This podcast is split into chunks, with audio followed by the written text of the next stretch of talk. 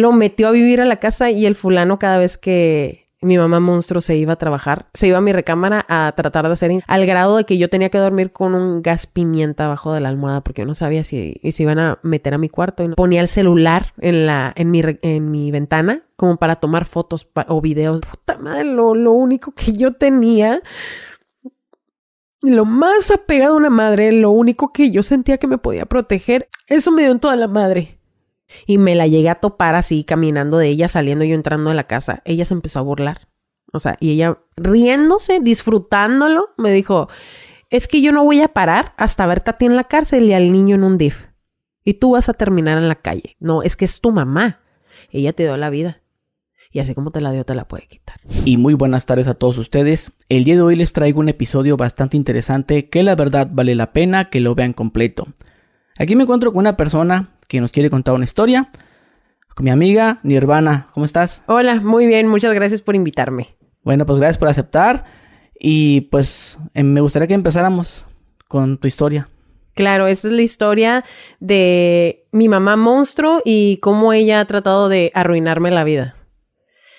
Bueno, eh, primero que nada, yo fui criada por mi abuela hasta los ocho años. Esto fue porque mi madre tenía problemas con drogas, entonces para estar mejor mi abuela me tenía en su casa, ¿no? Eh, tengo una hermana menor, tiene cuatro años menor que yo, pero ella no creció junto conmigo porque pues el DIF se la quitó a mi mamá por el problema de drogas y todo ese tipo de cosas. Yo anhelaba vivir con mi mamá. O sea, yo no me daba cuenta de todo el desmadre que había alrededor, ¿no? De las drogas y la irresponsabilidad. Entonces, cualquier niño quiere estar con su mamá, sinceramente. Yo le rogaba a mi abuelita, y déjame irme, por favor, ahí con mi mamá. Y, y yo creo que mi abuelita se terminó enfadando. Dijo, bueno, la voy a dejar ir, ¿no? O sea, sea lo que sea, pues no es mi hija, ¿qué voy a hacer? ¿Qué edad tienes ahí? Yo tenía ocho. Ocho años. Ocho añitos. Me fui a vivir con ella y ya está grande, analicé la situación y no me daba cuenta que estábamos viviendo en un departamento en la zona rosa de la ciudad. O sea, yo salía y habían prostitutas afuera y habían vagabundos tirados y pues un lugar nada sano para un menor de edad, ¿sabes? Recuerdo, esa es una historia que tengo muy marcada. Eh, íbamos a los mercados y pues como que mi mamá no tenía dinero, ¿no? Y agarrábamos el carrito y me subía a mí en el carrito, íbamos ahí. Iba agarrando pan de barra y jamón y mayonesa y así varias cosas, ¿no? Y se ponía a abrirlos en el mercado y empezaba a hacer sándwich adentro del mercado, ¿no? Y nos poníamos a comer en el mercado, o sea, ¿qué pedo? Y llegábamos a la caja y ya todo abierto y ya pues pasaba la muchacha todas las cosas que íbamos a comprar. Y, y le decía, no, pues es tanto ay, se me olvidó la cartera en el carro. Pero nosotras no teníamos carro, pues, o sea, nos salíamos y nos íbamos. Y así era, pues, el modus operandi que teníamos. Muchas personas podrían decir, es que una madre hace lo que sea por sus hijos. O sea, con esa historia pueden decir, a lo mejor una madre necesitada y no va a dejar a su hija sin comer, ¿no? Pero en realidad era un modus operandi que ella tenía para manipular. O sea, a mí me quería en esa situación porque de esta manera podía obtener más cosas. O sea, una persona con un problema de adicción, ¿le van a dar más cosas o va a obtener más cosas estando sola o si la ven con una niña de 8 años? O sea, obviamente la gente, ay, pobrecita, ¿no? Entonces me usaba como, como señuelo, yo creo, ¿no? Como ancho. Pasa el tiempo, yo vivía con ella. Entré en la etapa de la secundaria y empezaron los problemas, ya sabes, la adolescencia y todo eso. y yo trataba como de no toparme mucho con ella porque habían muchos roces muy seguido. Hubo un momento en el que ella metió a vivir a un fulano a la casa, un fulano que acababa de conocer una semana atrás, en un grupo de NA, que las personas que saben es un grupo para adicciones, apoyo a adicciones. Como un tipo doble A, más o menos. Sí, haz de cuenta que NA es para las drogas y ya doble A es alcohólicos anónimos. Ok, algo parecido, ok. Entonces conocí a un tipo ahí y tenía, creo, una semana de limpio, o sea, sin consumir drogas. Lo conoció, ella acababa de terminar una relación, lo metió a vivir a la casa y el fulano cada vez que mi mamá monstruo se iba a trabajar, pues me acosaba, ¿no? Completamente. Mi mamá se iba desde las 7 de la mañana hasta las 2 de la mañana, o sea, todo el día. Y el fulano en cuanto se iba mi mamá, se iba a mi recámara a tratar de hacer insinuaciones. No, pues yo me la vivía en la calle y yo prefería no llegar a la casa. Hasta que hubo un momento en el que se lo tuve que decir, ¿no? Decirle, oye, pues este fulano está haciendo esto. Y ella, pues, simplemente no hizo nada. O sea, le valió, le valió, pero sin madre, así. Y, pues ese tipo de cosas te sacan de onda, ¿no? Porque dices, güey, pues le estoy diciendo a mi mamá cómo va a permitir esta situación. Al final, este, no recuerdo ni siquiera cómo es de que el fulano se fue, ni siquiera fue por mí, o sea, terminaron por X o Y. Después de ahí, los problemas con mi mamá eran muy fuertes. Eh, yo dije, ¿sabes qué? Ya, ya no aguanto esta situación, ¿no? O sea, ya me quiero salir de mi casa y la mejor forma en mi mente de niña de 15 años, dije, ¿y si me embarazo? Y me voy. Así voy a ser libre, ¿no? Libre de esta situación me, me embaracé a los 16 años. A los 16 años yo, en cuanto supe que estaba embarazada, huí de mi casa. Me vine a, Mexicali, de hecho. Aquí estuve cuatro meses y mi mamá estaba tratando de encontrarme con los ministeriales, puso denuncia y todo, como una madre preocupada. Pero en realidad no, pues, o sea, era solamente apariencia. Yo lo que menos quería era que me regresaran a casa porque mi mamá alguna vez me amenazó de, ¿sabes qué? Es que si tú algún día sales embarazada, pues no lo vas a tener, ¿no? O sea, ni al caso. Yo ya me quería ir de mi casa también porque era constante el que con cualquier cosa me amenazaba que me quería meter a un centro de rehabilitación. Y yo, pero si no consumo drogas, ¿cómo me vas a meter? Y ella me amenazaba de esa manera como, pues es que yo soy tu madre y yo te puedo meter. Yo te puedo encerrar ahí por ingobernable, pero en realidad no era así la situación, pues. Eh, me embarazo, me vengo a Mexicali y los ministeriales me encuentran después de cuatro meses. Me llevan a Ensenada de nuevo, que es de donde yo soy. Y me entregan en la casa con mi mamá. O sea, me regresan al mismo lugar de donde yo huí, ¿no? ¿Ya con cuántos? Eh, ¿Cinco meses más o menos? Sí, más o menos. Eh, yo creo que le duró una semana, un poco más de tiempo, fingiendo que, ah, ya recuperé a mi hija, ya todo está bien, para que de repente se metiera en mi recámara y me agarrara a fregazos estando embarazada. O sea, me agarró así de las greñas, me tiró al piso y me pateó y me estrelló contra la pared. De hecho, todavía tengo el documento del médico perito de la evaluación que me hizo de, de los rasguños que tenía y todo de esa vez. En cuanto hizo eso, yo me salí de la casa y me fui con el, el que es papá de mi hijo, ¿no? Me fui y ella ya no reclamó nada. Pues, o sea, como después de la golpiza que me metió, pues, ¿cómo me iba a ir a, a buscar, no? Yo tuve al niño y yo no tuve comunicación con ella dos años.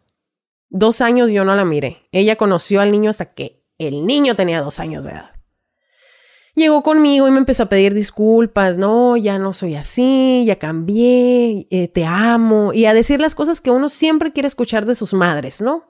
El, el que te voy a apoyar, te voy a, te voy a apapachar, o sea, lo que buscan todos de sus madres. Y por eso le volví a creer.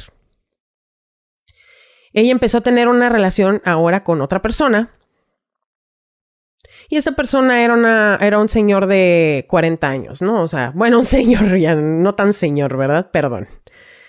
Eh, empezó a tener una relación con un señor de 40 años y, y él no tenía hijos. Entonces la mamá monstruo se empezó a obsesionar con quererle dar hijos.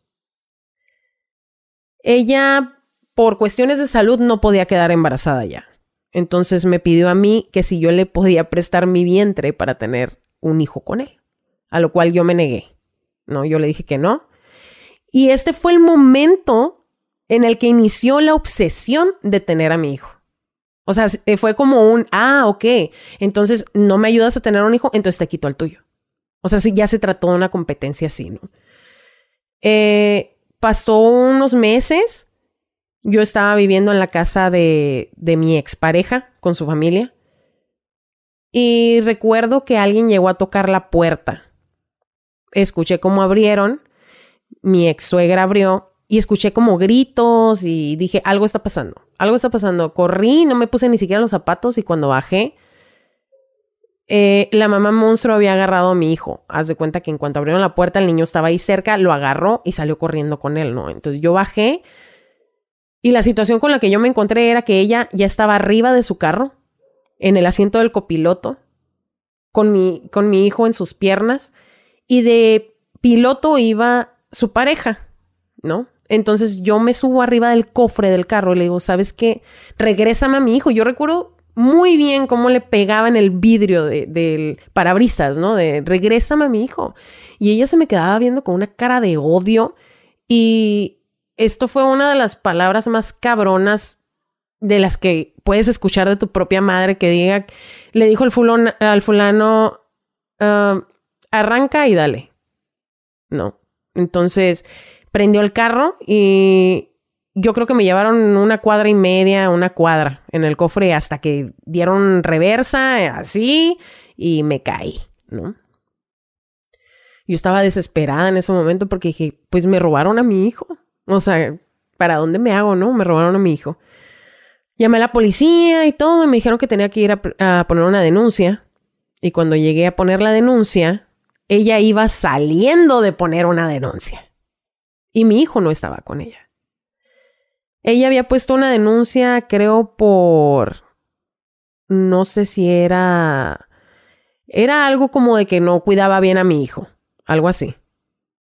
Y obviamente puso esa denuncia pues para zafarse de lo que ella había hecho en ese momento, porque era lógico que yo iba a poner una denuncia, ¿no?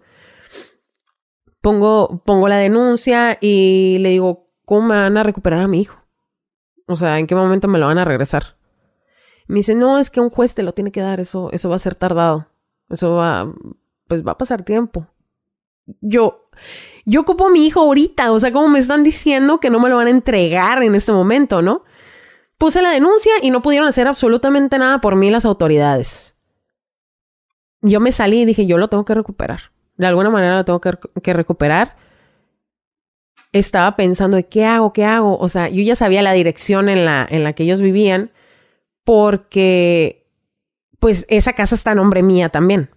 Entonces llego y estuvimos tocando, tocando, no salió y dije, ¿qué hago? ¿Qué hago para ganar tiempo de que ellos en la mañana no se quieran ir? Porque para esto una prima me había dicho que ella había, ella había comentado que en la mañana quería ir a dejar a mi hijo en un hospicio, en un orfanato, para ella zafarse de la denuncia que le había puesto yo y ella decir, es que yo no lo tengo, yo no lo tengo. Y cuando interpuso la denuncia ella tampoco mencionó que ella tenía niño.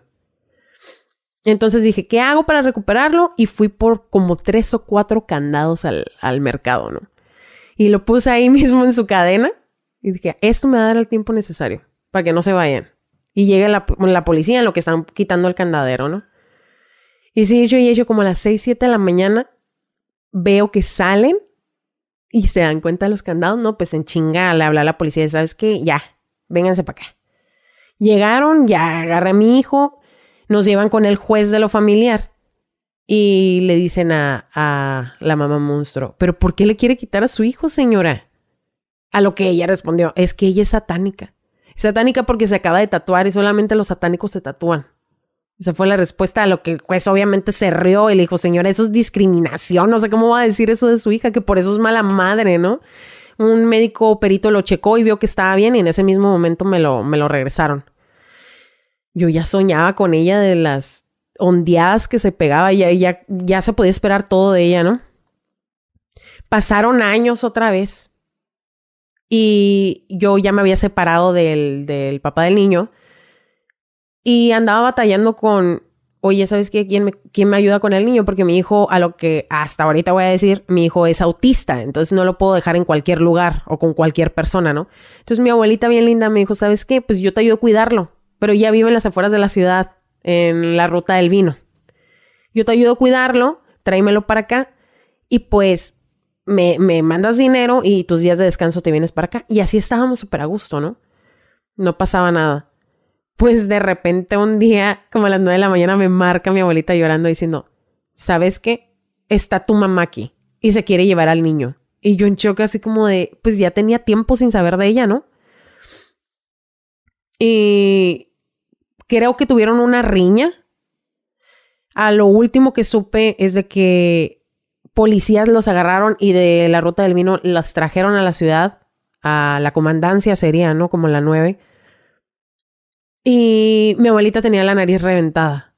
De que en la pelea a mi mamá le valió madre y golpeó a su propia madre. O sea, le tronó la nariz y me regresaron al niño, ¿no? Y yo estaba impresionada en ese momento porque dije, ¿cómo la mamá monstruo era capaz de golpear a su propia madre? O sea, ¿cómo, cómo llegas a ese límite de que no te importa, ¿no? Mi abuela lo que contaba era que cuando se estaban peleando y un vecino dijo, ahí viene la policía, la mamá monstruo, a lo que cuenta mi abuela, es de que se rompió la camisa que traía y se empezó a dar de madrazo sola. O sea, por si llegaban, decir, es que fue riña. O sea, ella también me golpeó a mí. Pero dices, ¿hasta dónde llega el alcance de una persona con manipular, no? O sea, súper desquiciado eso, a mi punto de vista, súper mal. Uh, golpea a mi abuela. Pasan años después. Y ahora viene un último personaje, que este personaje es su pareja actual. Después de años, ella vuelve otra vez a decir, no, es que yo ya cambié. Otra vez, ya cambié, yo te amo, este, si quieres me disculpo con tu abuelita, es que ella también me golpeó a mí, o sea, a envolverme, ¿no? Con sus mentiras. Mi hermana no tenía mucha comunicación con ella, pero, pero como que uno como hijo naturalmente quiere estar con sus padres, ¿no? Y tiene la esperanza de que en cierto momento cambien. Pues ahí vamos mi hermana y yo de tontas a creerla otra vez. Salimos. ¿Tu, hermana todo el tiempo vivió contigo? No, mi hermana siempre vivió con su familia paterna. Ok. Porque su familia paterna pues se la quitó a mi mamá por, por el problema de drogas y el DIFA. El gobierno se la quitó a mi mamá y la crió a la familia de su papá.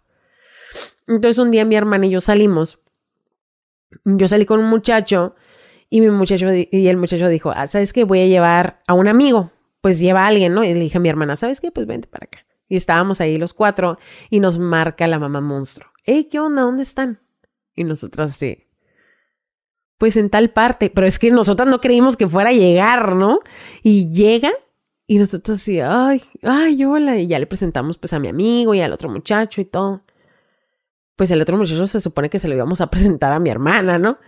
Pues cuando menos pensamos, se andaban agasajando la mamá monstruo y el amigo del muchacho con el que yo iba, o sea, el que le íbamos a presentar a mi hermana.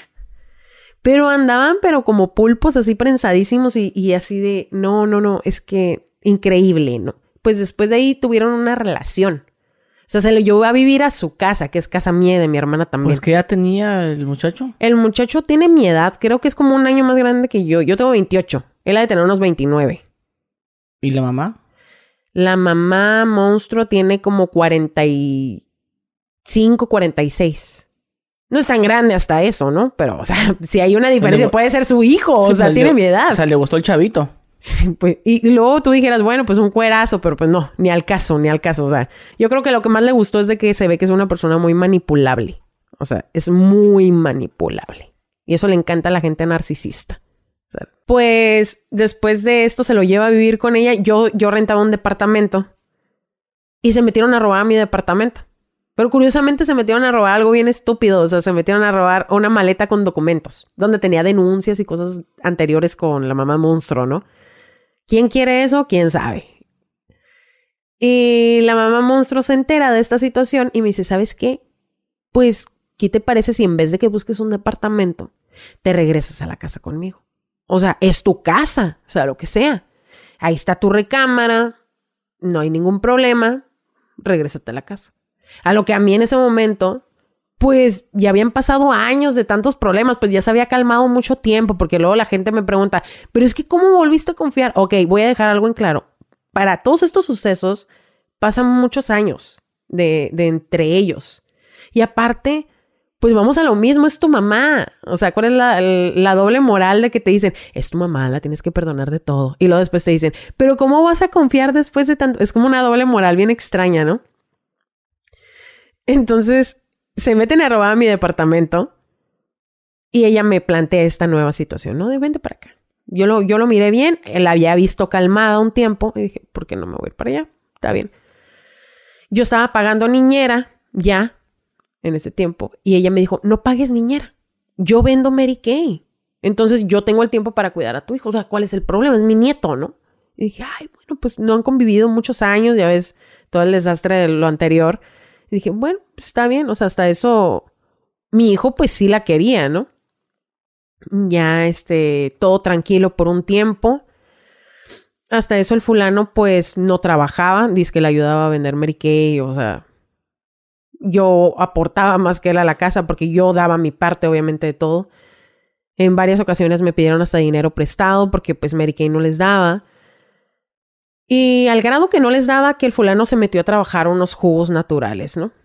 Unos jugos en los cuales ahí trabajaba familia de mi hermana. Ya ves que somos medias hermanas, ¿no? Un día este fulano se le hace fácil hacer un comentario diciendo, mi novia tiene un nieto con autismo y nada más no le meto una chinga porque es autista. Pues en chinga le hablaron a mi hermana, ¿no? De, oye, ¿sabes qué? ¿Qué onda con este güey? Que tenga cuidado, mi hermana, ¿no? Y yo confronté la situación, mi mamá no lo creyó, fuimos a los bus, confrontamos a la gente y si se dio cuenta que era verdad, lo corrió de la casa. Y cuando lo corrió de la casa, pues le dije, ¿sabes qué? Es que este güey no regresa a la casa. O sea, es mi casa. ¿Cómo va a estar un güey que quiere maltratar a mi hijo aquí adentro, no? De repente empezó como ella en un pedo de depresión. No sé, estoy en un pedo ahorita mental en el que pienso que no era depresión, pienso que era manipulación, más bien, ¿no?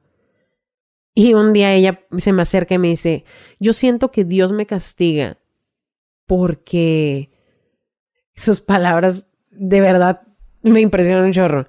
Yo pienso que Dios me castiga por el odio que yo te tengo. O sea, esas fueron sus palabras, ¿no? De, y ella como que trató de meterse a la herida, pero como yo ya, son cosas que uno ya sabe dentro de su corazón, pues, o sea, ya no me afectó tanto. Pasaron los días y como que me trataba de convencer de, hay que, perdon hay que perdonarlo, hay que traerlo de nuevo. No, y yo me porté firme porque dije, no, este cabrón yo no lo quiero en mi casa, o sea, ¿cómo voy a confiar en ese güey? No sé cuánto tiempo pasó, si un mes o cuánto, que llevé al niño a una cita médica y estando ahí en la cita médica veo que llega la mamá monstruo. Y llega conmigo y me dice, ten, y me da un papel. Y ya lo leo, ¿no? Y decía que era un citatorio para que yo llevara a mi hijo por una denuncia de abuso sexual y, y lesiones, o, o, abuso sexual y, y violencia. Y yo me quedé en shock en ese momento y ella se empezó a reír de mí en ese momento y yo así como de en shock porque no, no entendía la situación de lo que estaba pasando. Ella se va, llevo al niño al citatorio y me dice la chica, ¿sabes qué? Es que este era el tercer citatorio. O sea, ¿dónde están los otros dos? Pues resulta que a ella le llegaban los citatorios y ella se los embolsaba, obviamente, ¿no? Y hasta el tercero me lo dio. Y me dijeron que mi propia madre me había denunciado por abuso sexual y violencia hacia mi propio hijo. Y ahí es cuando me saqué de onda que dije, a ver, o sea, ¿cómo me van a denunciar por algo así? Mm, yo creo que no cualquier persona puede entender algo de ser un, un padre que amas a tus hijos y que te, te quieran culpar o juzgar de hacer algo así en contra de tus hijos. Es algo que te parte el alma, la neta. O sea, es algo bien mierda. Me dicen, no, sí, se va a hacer una investigación y yo así en shock de, no mames, ¿qué pedo con esto? Después del citatorio regreso a la casa en la noche y cuando regreso me doy cuenta que había puesto la mamá monstruo una pared. Una pared de madera que me estaba bloqueando las áreas comunes. Haz de cuenta que yo entraba a la casa y había un pasillo solamente para entrar a mi recámara. Ella me quitó acceso a la cocina, a la sala, al baño con regadera. Y todo esto porque metió al fulano otra vez a la casa. O sea, dijo, a la chingada, le voy a poner una pared y ya que se quede con su pinche cuarto, ¿no? Esta fue una historia de terror bien fea porque empezó a haber tortura psicológica después de aquí bien feo. O sea, al grado de que yo tenía que dormir con un gas pimienta abajo de la almohada porque yo no sabía si se iban a ondear y se iban a meter a mi cuarto y nos iban a hacer algo. O sea, a ese grado ya era la tortura de que no me dejaban dormir todos los días porque la pared era de madera y yo escuchaba cómo se ruchaban la pared. O sea, como con un cuchillito y ahí toda la noche dándole. Ella tenía el cuadro del de, break en su recámara y pues obviamente por la pared yo no tenía acceso. Nos bajaba el break en las noches. Y como mi hijo es autista, pues le daba un chingo de miedo, ¿no? La oscuridad y todo eso. Empezó a hacer esas cosas y luego de repente ya estábamos en la recámara y, veía que ponía el celular en, la, en, mi, en mi ventana como para tomar fotos o videos de, que estábamos haciendo. Y, y, eso lo alteraba mucho a mi hijo. Y ya llega al grado de poner papel periódico en las ventanas. O sea, ya, ya ni siquiera estaba segura en mi área de la casa.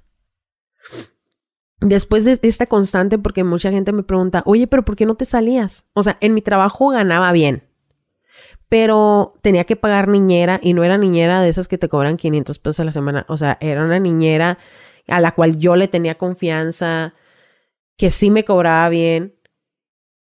Pues pagaba la niñera, pagaba los Ubers de, de moverlo a la escuela, regresar, ir a mi trabajo. Se me iba todo el dinero ahí y en una mini despensa para poderle mandar lonche.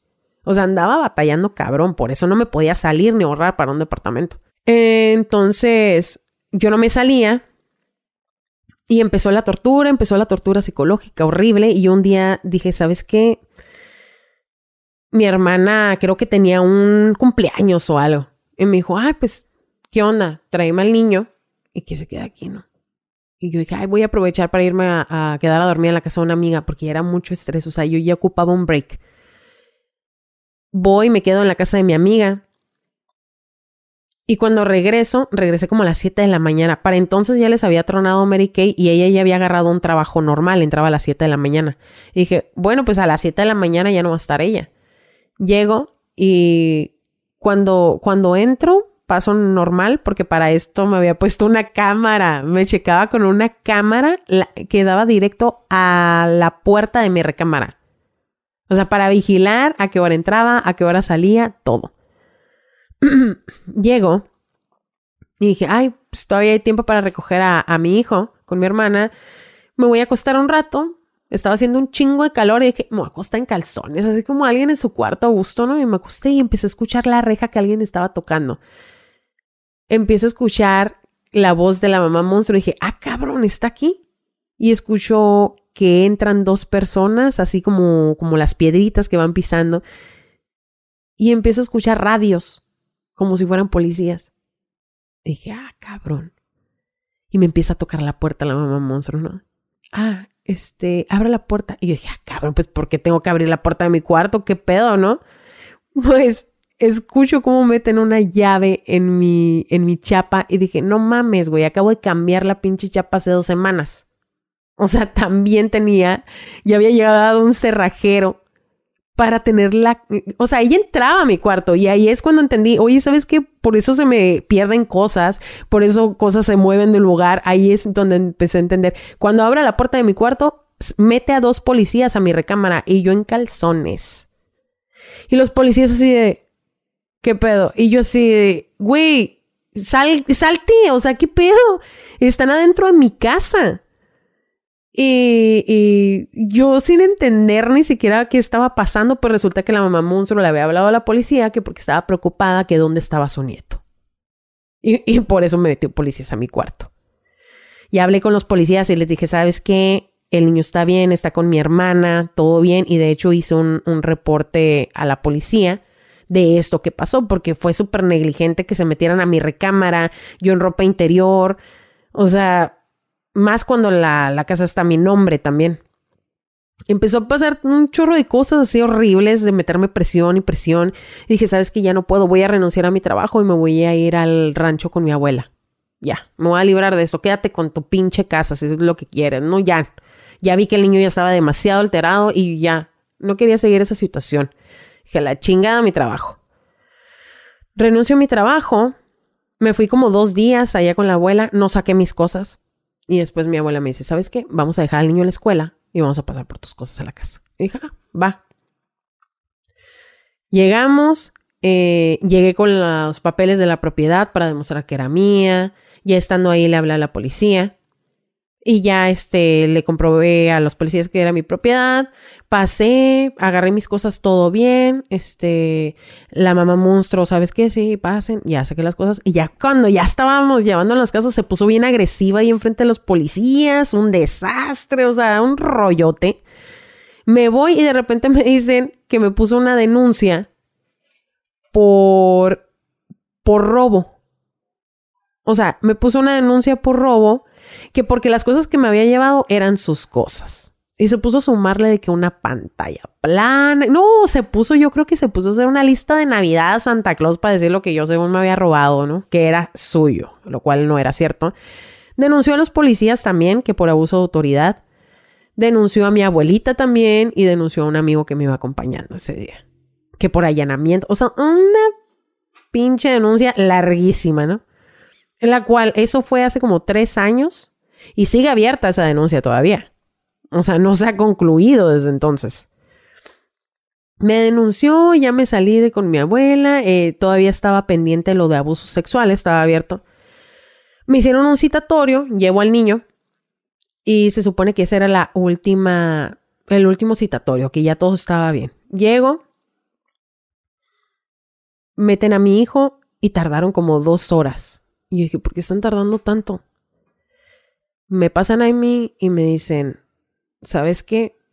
Pues es que ya no vas a poder ver a tu hijo. Y yo en ese momento pues estaba en shock porque el niño no estaba ahí, ¿no? Y yo así de, ¿y dónde está el niño? Lo que pasa es de que te vamos a poner una orden de alejamiento, este, por lo de la denuncia, para hacer la investigación, y yo en shock, porque a qué madre le gusta que lo alejen de sus hijos, ¿no? Una madre que sí quiera a sus hijos, claro. De mi abuela firmó unos papeles porque ella se quedó con la custodia, era mi abuela o el DIF se quedó con la custodia.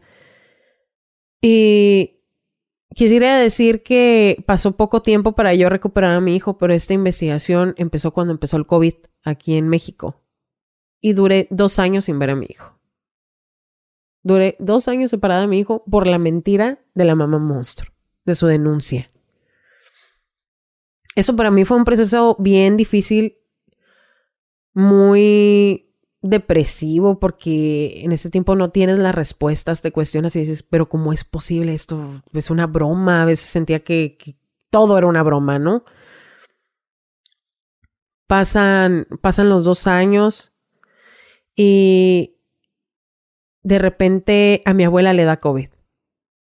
O sea, mi abuela, que era lo único que yo tenía pegado a una figura materna, le da COVID recuerdo que llego yo y la, la, despido y veo que la meten a urgencias. Y estuvo un mes internada. El niño se lo dieron por mientras a mi hermana, porque no podía estar conmigo todavía. Pues mi abuela murió de COVID. Y a los meses de que muere mi abuela, me dan una hoja diciéndome que soy libre y ya puedo tener a mi hijo otra vez. Ahí me dio mucho en la madre. Porque dije, no mames, güey. O sea, así, así estaba de poder estar con mi abuela y con el niño. Y digo, puta madre, lo, lo único que yo tenía, lo más apegado a una madre, lo único que yo sentía que me podía proteger, se murió. Eso me dio en toda la madre. Porque ¿qué ahora para dónde me hago? O sea, ¿quién? ¿De dónde voy a sentir la protección de de esta persona que, que se la pasa ensaña, eh, con tanta saña tratando de hacerme daño. La única persona que me hacía sentir segura era mi abuela. Y ya no estaba.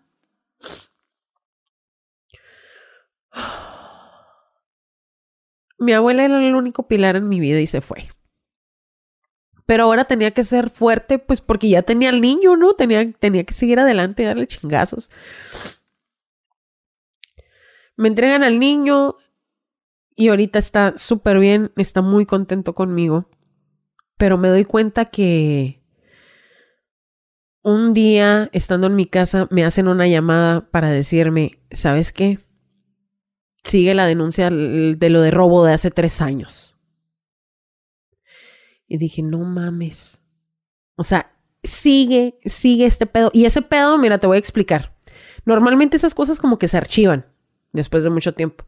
Para que se vuelvan a sacar es porque alguien está cagando el palo, pues. O sea, porque alguien está diciendo ahí, dale y dale de, eh, a ver, ¿qué onda? ¿Qué está pasando con mi denuncia? O sea, eso quería decir que ella obviamente fue para que sacaran esa denuncia otra vez, para dar en la madre, pues. Y ahí fue cuando mo- fue el momento clave en el que lloré lloré de frustración y dije, no, no mames, o sea, he tratado de callar todo lo que yo he vivido con ella por mucho tiempo y no me ha funcionado.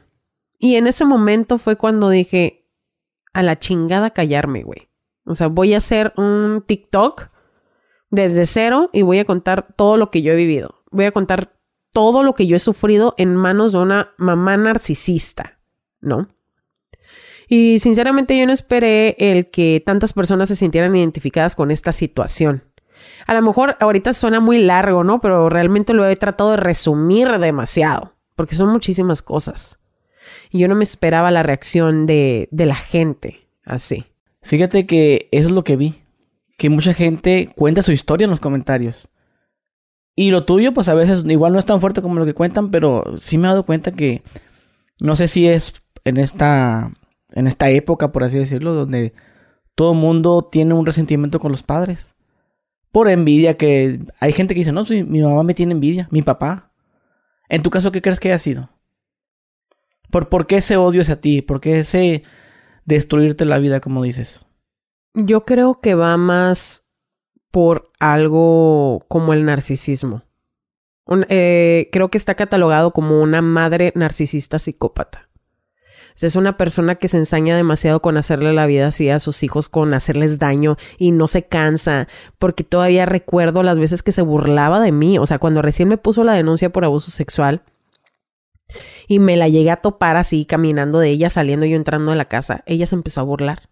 O sea, y ella riéndose, disfrutándolo, me dijo, es que yo no voy a parar hasta verte a ti en la cárcel y al niño en un DIF. Y tú vas a terminar en la calle. O sea, literalmente me amenazó y todavía se fue riéndose. O sea, y dices, es que esto es de película, este es un personaje Eh, macabro. Eso lo vi en TikTok. Y, y por ejemplo, ya que tocamos este tema, ¿no? ¿Qué mensajes te llegaban? La gente que te decía, a mí me pasó lo mismo, me pasó algo parecido. Muchísima gente se identificó y sí me, sí me ponían sus historias en comentarios.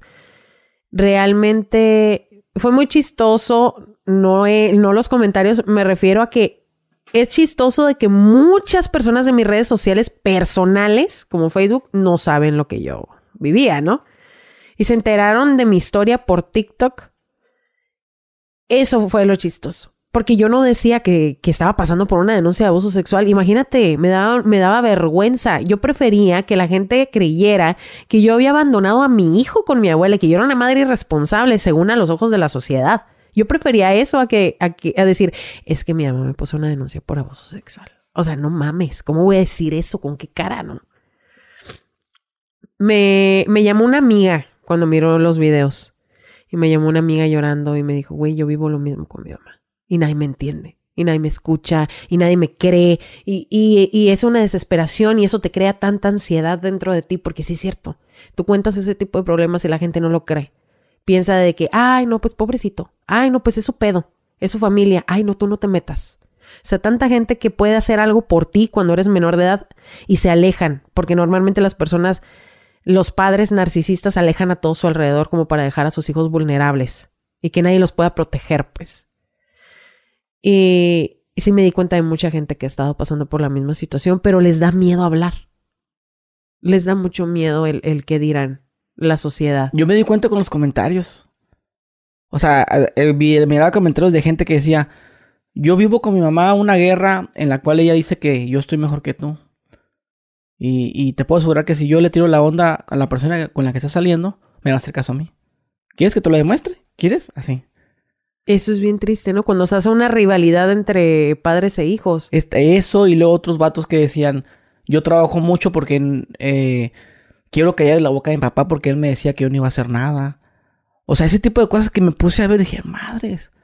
O sea, tanta gente que trae como un tipo como, ¿qué se parece? ¿Un trauma o...? Sí, claro, tiene que ser algún trauma porque es algo que, que te afecta. O sea, es algo que te afecta y uno no se da cuenta a veces de cómo una cosa tan chiquita en tu niñez te puede dar secuelas. Por ejemplo, eh, eh, eso que dices tú, de ir al supermercado y abrir las cosas y comer. O sea, ¿qué crees que te afectó en tu vida eso? O sea, ¿lo recuerdas como... ¿Como qué? Porque todo lo que los padres hacen con los hijos eh, les afecta de grandes. De hecho, este, después de eso se me desarrolló algo a mí siendo niña de, ah, ¿cómo se llaman las personas que toman cosas? Como, este, cleptómano, ¿se llama? Algo así. No recuerdo bien el nombre, pero después de ahí se me hacía bien fácil agarrar juguetes que no eran míos y todo. Y de ahí empiezan las cosas. Ajá, pues, ¿por qué? Porque, pues, no ves que está mal, ¿no? O sea. Pues no, pues mi mamá lo hacía. Ajá, o sea, no lo ves mal porque eres un niño. Y después ya, ya mi abuela es la que me hizo caer en cuenta. Después de eso de, hey, no, eso está mal. Y me metió un regañadón y de ahí ya me dio vergüenza. Y dije, no, no, no. No, fíjate, a mi mamá no le gustaba que nosotros abriéramos algo en el mercado. O sea, ves que, pues, ah, abres el danonino o abres el gancito y ya en la caja, pues lo pagas. No, no, no. Lo abren estando afuera, decía. De hecho, así soy con mi hijo, a lo mejor es por eso. O sea, ese tipo de cosas no que. lo abras. Ese, no. ese tipo de cosas que, que yo me he dado cuenta que, que, conozco gente que trae pedos bien cabrones con, con su familia. O porque, pues, no, mi mamá nunca me cuidaba y yo crecí con mi abuelita. Que es, es una historia muy típica esa, la de la abuelita, ¿no? Que me creé con ella y mi mamá, pues, X, no, no la quiero, está en el centro. Y varias gente que me mandaba tus videos, debías grabar un podcast con ella, pero yo ya había visto tu, tu video. Y yo cuando me entré tu, a, tu, a tu canal de TikTok, dije yo, madre, o sea, pues una historia muy, muy fuerte. Pero yo no soy mucho de ver comentarios o de, a ver, el que sigue. Porque me puse a ver uno por uno todos tus videos. No, pues se la van a funar todos, ¿no? Pinche vieja malagradecida. O sea, yo esperaba. Yo también esperaba. Esperaba ver comentarios así. Y cuando veo que, que estás un chingo de, de, comentarios, no, que yo también y que yo también, dijo, madre. O sea, ¿a poco sí de, eh, sí de plano la gente trae esos problemas con los papás? Creo que es algo que nos han enseñado a callarnos. O sea, de no, no, no, no, no, eso es de familia, se queda en casa, no lo hables. No, es que es tu mamá. Ella te dio la vida. Y así como te la dio, te la puede quitar. Eso está de la chingada, no es cierto. O sea, no porque es tu padre o es tu madre te vas a dejar humillar, te vas a dejar sobajar. O sea, no. Porque el respeto se gana. O sea, no quiere decir que porque es tu padre, no, lo tengo que honrar. No, no, no, no. Se le honra a quien merece que se le honre, nada más. Porque si no, estamos jodidos. O sea, ¿estamos haciendo un ejército de personas infelices o cómo? ¿Estamos tratando de hacer felices a los padres nada más? ¿Y nosotros? ¿Dónde quedamos? Es un tema muy delicado, sinceramente. ¿Fuiste a terapia? Sí. Sí, he ido a terapia. ¿En qué cayó? Bueno, eh, pasó algo en mis videos de TikTok que hubieron dos psicólogas que dijeron que yo estaba echando mentiras. De, ¿usted le cree? ¿Usted le cree? Tal vez por la forma en la que cuento las cosas, ¿no? Con, como con mucha naturalidad. Porque normalmente así soy, así es mi personalidad principalmente. Entonces estas, estas dos psicólogas, que de hecho pueden checar quiénes son en mi cuenta de TikTok, que está como Nirvana, ¿verdad? Ahí está un video donde están las psicólogas esas. Pues se pusieron a decir que era mentira y a revictimizarme. A lo que voy con esto es de que muchas personas mmm, a lo mejor no me creen por la forma en la que yo cuento las cosas. Pero mi psicóloga me explicó algo. Me dijo, lo que pasa es de que tú has sufrido tanto que tu, tu mente hace un mecanismo de defensa y bloquea tus emociones. O sea, estás, estás bloqueada emocionalmente. Y ahorita estoy en un proceso como para desbloquear eso. Porque me dice, es que es un mecanismo de defensa el cual ya no necesitas. Ya lo tienes que tirar. O sea, ya no puedes seguir viviendo así. Y es algo muy curioso cómo actúa a veces la mente para, para no morirte de dolor o para no quedarte loco. Es como un proceso del, del eh, como le dicen, estrés postraumático. Eso es lo que se crea después de tantos años viviendo con un narcisista. ¿Recuerdas alguna historia que te hayan contado en los comentarios así por encimita que nos puedas compartir? Recuerdo la historia que me pusieron de que a una chica la habían abusado sexualmente de ella y que la mamá cada vez que se enojaba con ella le gritaba en la calle cosas así como de por eso te violaron por puta y cosas así y de que le quería quitar su casa o sea la señora se le ponía agresiva y eso me dio mucha tristeza porque dije madres qué culero vivir con una madre así o sea qué haces en el momento en el cual se supone que la persona que más te ama en el mundo la persona que, que más te entiende. ¿Qué haces cuando esa persona es tu peor enemigo? Cuando la, cuando la persona que más te debería de amar y proteger es la persona que te odia. ¿Qué haces en ese momento? Imagínate las secuelas tan grandes y culeras que tienes de adulto con tener una situación así, un entorno familiar con una madre así. O sea, te vuelve una persona insegura, con ansiedad. O sea, está bien zarra. No, pero está más zarra la que te conté del video de la chava que, que decía que su, su propia madre la mandó a que le hicieran eso por no hacerle caso. Ah, sí. No, que- no, no. Que dijo, no, que no salgas así, no, que te van a hacer esto, que no. Y manda, para la gente que no sabe, la madre manda a que la violen a la chava, nada más para decirle, ves que como tenía la razón. O sea, más, ¿a qué pedo esa madre, no? O sea, No hay tú- empatía hacia o sea tus que- propios hijos. a tu- no sé, no sé a quién habrá sido sus amigos, ¿qué? Pues ahí está, cáiganle ahí, abusen de ella. Para yo tener la razón. ¿Ves qué te dije? Te dije que te iban a hacer algo, ¿no? Y ya, se- para la gente, igual, ahí les ponemos el video. Esta chava cuenta que se dio cuenta porque la madre se lo contó. Ay, para que veas, aquel día yo hice esto. Está como el síndrome, debería de ser un síndrome, ¿no? Eh, ¿Te acuerdas de la, película de Rapunzel?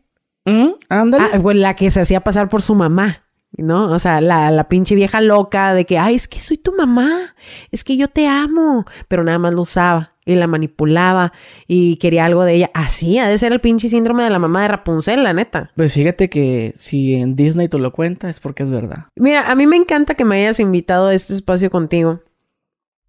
Porque fíjate que a secuela de mis videos de TikTok me cayó otra denuncia. Eso- Ah, ok, es lo que te iba a preguntar. O sea, te hiciste viral, subiste tus, tus TikToks y pues supongo que la mamá. Ajá. ¿Vio la los mamá. videos? Sí. Puso una denuncia por hostigamiento. Eh, No estoy bien, no estoy 100% segura por qué, porque yo directamente no lo hostigo. O sea, desconozco el por qué puso esa denuncia. En TikTok no dijiste su nombre. No, ¿La que tampoco? no. Yo me dirijo a ella como la mamá monstruo. Y a todos los demás personajes de sus novios y cosas así. O sea, de nadie, no digo nombres de nadie. Yo solamente estoy contando mi historia. Es algo personal. Y creo que estoy en todo mi derecho de contar mi versión. De contar mi historia, de contar lo que yo he sufrido. O sea, es libre expresión, ¿no? Entonces me llega esta denuncia. Todavía hasta ahorita no, no me han dado fecha de audiencia o algo así. Pero realmente ya estoy bien cansada de gastar dinero en abogados por cosas que no hago. O sea, a, lo mejor como el ejemplo que acabas de decir tú, ¿no? De la, de la señora que mandó violar a su hija. Pues hay viejas que actúan diferente, cada mamá narcisista, ¿no? La mía utiliza el sistema de gobierno para darme la madre. O sea, denuncia tras denuncia, tras denuncia, tras denuncia. O sea, y digo, estoy pagando abogados porque ella tiene palancas, pues. Y si yo agarro uno de oficio, yo no sé qué vaya a pasar. Porque le hacen paros ahí. Entonces, tengo que pagar abogados. Y a mí me cuesta, me cuesta el que me digan, ay, ya felicidades, no hiciste nada, eres libre. No, no, no. O sea, ¿cuál felicidades, güey? Regrésame el dinero que pagué en abogados. O sea, ¿qué onda? A mí estoy tan cansada de esta situación. Y digo, realmente espero este video llegue a personas de, de alguien que me pueda ayudar, o sea, ya sea el presidente municipal, ya sea la gobernadora, ya sea quien sea, para que me diga, ¿sabes qué? Es que aquí se tiene que hacer algo en contra de, del abuso de los padres hacia sus hijos. ¿Cómo nos protegen como hijos? O sea, ¿qué, qué ley o qué denuncia puedo poner yo? ¿Por qué? Porque me dicen, mete una orden de alejamiento. Los voy a informar. Las órdenes de alejamiento ahorita te lo tienen que dar por algo que haya pasado reciente. Casi me tienen que matar porque eso me lo dijeron en el Ministerio Público cuando intenté ir a poner una denuncia para la orden de alejamiento. Me dijeron, no, es que te tiene que intentar hacer algo muy cabrón. O sea, casi matar y que te haya dejado viva. Y luego las órdenes de, de alejamiento duran dos meses y se tienen que renovar. Y para renovar tienes que comprobar que esa persona te siga chingando. O sea, quiere decir que si en dos meses esa persona o seis no te hace nada, ah, no, pues ya no te dan orden de alejamiento. Entonces digo, ¿de qué manera gobierno se puede hacer algo para que protejan a los hijos? Está muy cabrón este tema, está, está, está muy delicado eso. Tiene que haber una algo que denunciar.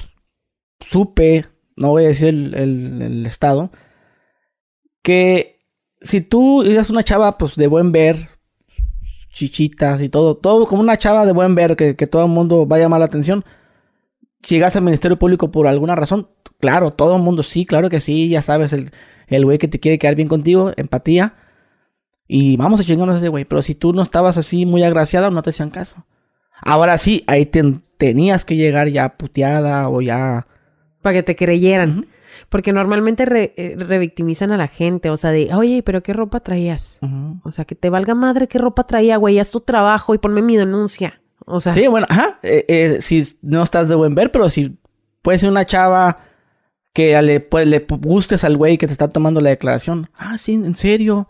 Sí, porque recientemente iba a grabar una entrevista con una persona que trabajaba en un MP. Y me dijo que se funcionaba, al menos donde estamos, aquí funciona. Si la chava está muy guapetona y tú agarras, llegas a lo pendejo. Y muchas chavas que vienen a levantar una denuncia, pues ya vienen dañadas. ¿Y qué, qué, esperas el güey que te dice, sí, mija, claro que sí, vamos a comer? Y pues, ¿cómo termina eso? Ya te imaginarás. Y pues, si imagínate, pues, si no te gusta la chava, pues, no, váyase, y tiene que venir ya puteada, como dices tú ya. Para que le. Porque, pues, te vale madre, pues, te vale madre. Y si la, la atención que le vas a dar a la chava, una chava bonita, y. Pues, a mí no se me hace bien eso, ¿ah? O sea, o sea, las dos mujeres, eh, no importa el físico, pues tienen que tener el mismo derecho. exactamente. Y ya, pues bueno, si hablamos de los hombres, pues ya es otro pedo, ¿no? Porque, pues, sí, sí. Es como si un hombre quisiera ir a denunciar a su esposa que lo golpea. Ándale. Y dice, no, no es cierto. Se van a reír de ti. Ajá. Se van a reír de ti. Es que eso es lo que se tiene que romper ya. El miedo a hablar la situación que estás pasando. Pero pues en mi caso ya, pues a lo mejor se hizo viral. Quiero, quiero creer que esto fue por un propósito. Que se haga viral para que las autoridades mexicanas se den cuenta de que no hay una denuncia real. O sea, no hay una denuncia que yo pueda poner para que me deje en paz mi propia madre. O en otros casos de otras personas que he leído, sus padres también. Pero ¿crees que sea porque es tu madre nada más? O sea, si hubiera sido el vecino, ¿crees que si hubiera procedido rápido, hubieran actuado? Sí. Creo que sí tiene mucho que ver Sí, eso. ¿verdad? Porque no, pues tu mamá, mm, como que... mm. No te creo, no te creo porque pues eres su hija. Y luego más cuando llega la mamá monstruo y dice, es que mi hija tiene problemas con drogas. Ella está loca. Y así se la pasa diciéndole a todo mundo para cuando yo llegue y diga, oye, he vivido esto, esto y esta señora me ha hecho esto y quiera poner una denuncia, no me crean. ¿Y a quién le van a creer? O sea, la mamá. A la mamá porque la mamá es la mamá. E- Eso es lo que se tiene que Yo, romper. yo pienso que eso fue lo que funcionó de tus videos, por así decirlo. O sea, que la gente, digo, funcionó en el aspecto de que les entró el mensaje ya completito, ya. Ya, no mames, ya. Por eso la gente empezó a volverse loca, a comentar, y yo también, y fíjate que a mí también me hicieron esto. Y la chava que te lo del video, o sea. Sí tiene peso entonces, lo, lo que dijiste, todo lo que viviste. Y ahorita, ¿tuviste contacto con tu mamá después del video? No. ¿O nomás supiste lo de la denuncia? Nada más supe lo de la denuncia. Te llegó citatorio. eh, individualizaron la carpeta. Eso significa cuando llegan y te toman tus datos para saber dónde te van a hacer un citatorio y todo ese tipo de cosas. Ok, ¿y ahorita vives Vivo en Ensenada. con, con tu hijo? Ajá, con mi hijo. Ok, ¿y, y crees que todavía tenga esa obsesión por querértelo quitar? Hace poco me enteré, hace unos meses, que fue a visitar a una abogada, que curiosamente esa abogada es, es este, amiga de un amigo. Y como que ya la tenían identificada de quién era. Entonces, esta, esta abogada dice que llegó la mamá monstruo y que le dijo, oye, ¿me puedes asesorar para ver cómo puedo recuperar a mi nieto, cómo puede vivir conmigo? Eso fue hace unos, que, unos seis meses. Y que le dijo, pues depende, o sea, la muchacha tienes como comprobar que usa drogas o algo malo que le haga. Dice, no, es que lo que pasa es de que ella es satánica. Ella es satánica y por eso le quiero quitar a mi nieto. Y yo, cuando me contaron, dije, no mames. O sea, sigue con el pedo del satanismo. No, si te dijera, cuando, cuando hizo el pedo de, es que ella es satánica, porque se tatuó. A los cuatro meses se tatuó. Ella. Tiene tatuados los dos antebrazos y en uno de los antebrazos tiene un corazón con tres bandas que dice el nombre de mi hermana, el mío y el de mi hijo. Y yo, ¿de Los- verdad? ¿Por qué será? Creo que es para dar cierta imagen con la Mis gente. hijas, ¿eh? ¿Están tatuadas? mis Ajá, hijas? yo, yo no puedo hacerles ese mal, o sea, aquí las tengo en la piel, ¿no? O sea, Oye, ¿y tienes una idea de cómo tu abuela era con tu madre? tengo entendido que ellas tuvieron una relación muy intensa. No al grado como mi mamá O conmigo. sea, pero también de, de sí, pleito. ellas nunca se llevaron bien. Nunca se llevaron bien, pero a lo que sé por, por otros familiares y todo eso es de que la mamá monstruo siempre ha tenido conflicto desde niña, pues, o sea, siempre fue a lo mejor diferente. Vamos a ponerlo así. O sea, era conflictiva desde niña. Pero sí sé que tuvieron una, una mala relación. Ok, ¿y ya no se droga tu mamá? No, a lo que yo tengo entendido, porque no sé, tengo tres años sin verla. A lo que yo tengo entendido, no. Pero pues tampoco puedo asegurarlo, ¿no? Ok, ¿y, y cómo es que proceden todas sus demandas? ¿A qué te refieres con que tiene palancas? ¿Ella trabajó en dónde? No, tiene amigos que trabajan ahí. Entonces, pues el amigo del amigo le hace el paro al amigo y así es como proceden. Y aparte también eh, se mueven más rápido cuando tú estás yendo todos los días a fregar. Porque así es el Ministerio Público, a ese tipo de lugares. Cuando estás todos los días de, ay, ¿qué ha pasado? ¿Y qué ha pasado? Y todos los días, pues obviamente estás fregando a la gente y dicen, ay, hay que hacerlo ya. Hay que hacerlo ya para que ya se vaya. O sea, el meter presión también es, es fundamental para ella. ¿Y ahorita cómo te sientes? Ahorita me siento, me siento liberada. Después de los videos de TikTok dije, ya, era tiempo de, de decir la verdad. Por eso yo me llamo Nirvana y por eso al TikTok le puse Nirvana, ¿verdad? O sea, fue en un pinche segundo de que dije, güey, ¿cómo le pongo esto? O sea, ¿hiciste, la, Nirvana, la- ¿verdad? ¿Hiciste la cuenta nada más para eso? Sí, Y te voy a contar, a ver, nomás. Sí, de hecho yo hice, creo, un video o dos y dije, ay, no, nadie lo va a ver. Pero eh, hay que estar conscientes que este tipo de cosas es un arma de doble filo. O sea, tanto me puede ayudar como me puede perjudicar. Pero ahorita ya no estoy pensando en las consecuencias de lo malo. Ya estoy como muy, pues harta de vivir así. Porque eso no es vivir. O sea, yo no puedo estar viviendo huyendo de la mamá monstruo. De a ver qué denuncia me pone, o escondida, o que no sepa dónde voy, o a qué lugares frecuento, porque otras personas me dicen, vete a vivir a otra parte, a otra ciudad. Es lo más, hasta yo podría pensar algo así, porque es bien fácil decir vete a otra ciudad, pero vete a otra ciudad sola, con un niño autista que, o- oye, güey, no voy a ir y se lo voy a dejar a cualquier persona en cualquier lugar, conseguir otro trabajo, o sea, empezar de cero tú sola con un niño sí es difícil. No es tan sencillo como decirlo nada más, ¿no? Y se me hace bien curioso porque gente de muchas partes de México y hasta del mundo me pusieron, aquí tienes mi casa, vente para acá, aquí tienes todo. Pero pues, o sea, yo no podría hacer algo así, o sea, sí me da como desconfianza, no, no, no podría, ah, sí, me voy para allá. Pues no, pero, o sea, la intención es lo que cuenta, ¿no? O sea, qué lindo de su parte. ¿Y sentiste padre que ayudaste a personas a liberarse, a tomar una decisión? Porque supongo que después de ver eso, si yo tuviera ese problema y veo que tú lo hablas, a lo mejor yo también salgo a hablar. O salgo a confrontar. Me dio gusto el poder ayudar a personas a que se liberaran de sus verdades porque O sea, que se sintieran, ahora sí, como dicen por ahí, menos mal. sí, Porque- más identificados, no solos. Sí, porque a lo mejor yo digo, no, pues yo me peleé con mi mamá una vez y porque me, no sé, una diferencia pendeja, ¿no? Y para mí es una pinche pleitazo, pero es- escucho tu, tu versión, ah, madre, pues ahora sí valoro porque pues también hay, hay madres, padres buenos, o sea, no estamos diciendo que todos, Claro. pues hay padres que son buenos y inclusive hay unos que caen en lo, en lo, lo que platicamos hace rato, lo que, que vendría haciendo como en lo estúpido, que puede ser el, el- el hijo bien drogadicto y los papás, no, él es mi hijo y la chingada, y el padre, el, el hijo, perdón, les roba a los padres y la mamá y todos ahí está. También está esa, ese lado del hijo, ahora sí que el hijo monstruo. Ándale, pero pues es más sencillo que proceda una denuncia de un padre hacia un hijo. Porque dicen, ah, sí, pues es que es el papá.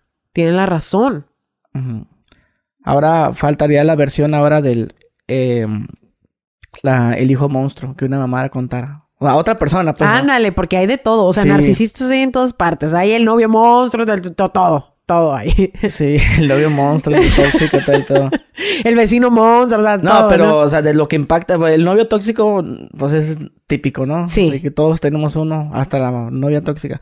Pero la mamá, o el papá, es que sí, ese, es el, estado. el punto de este podcast, para mí me interesó eso.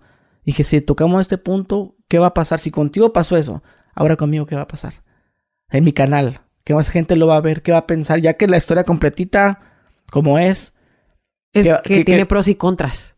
O sea. Sí, sí, entiendo que va, eh, pues va a ser el güey que no, pero pues, es tu mamá, respétale, cállate y, y va, y pero te aseguro que va a ser mucha gente la que va, o sea, decir su versión o se va a identificar o se va a sentir, como dije, pues no, no tan mal, ¿va?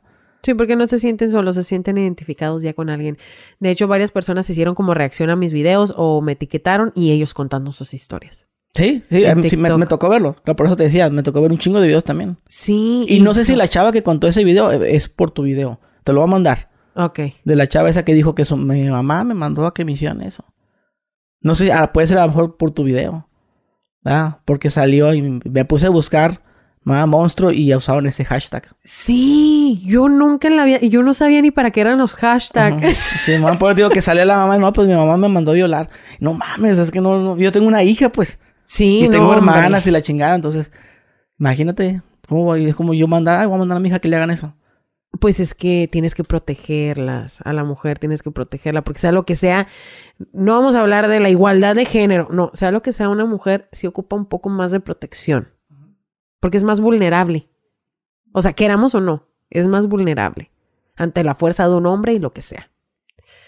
Entonces, pues respecto a todo esto, sí estoy muy feliz de que la gente haya reaccionado bien a esto y, se hayan identificado muchas personas que no se sientan solas. Eso, eso está muy cabrón porque yo sé que se siente eso. Yo sé que se siente sentirte solo y que nadie te cree. Oye, ¿te gustaría añadir algo para finalizar esa entrevista? Me gustaría decirles a todas las personas que pasan por algo así con alguno de sus padres que realmente no están solos, que no se queden callados.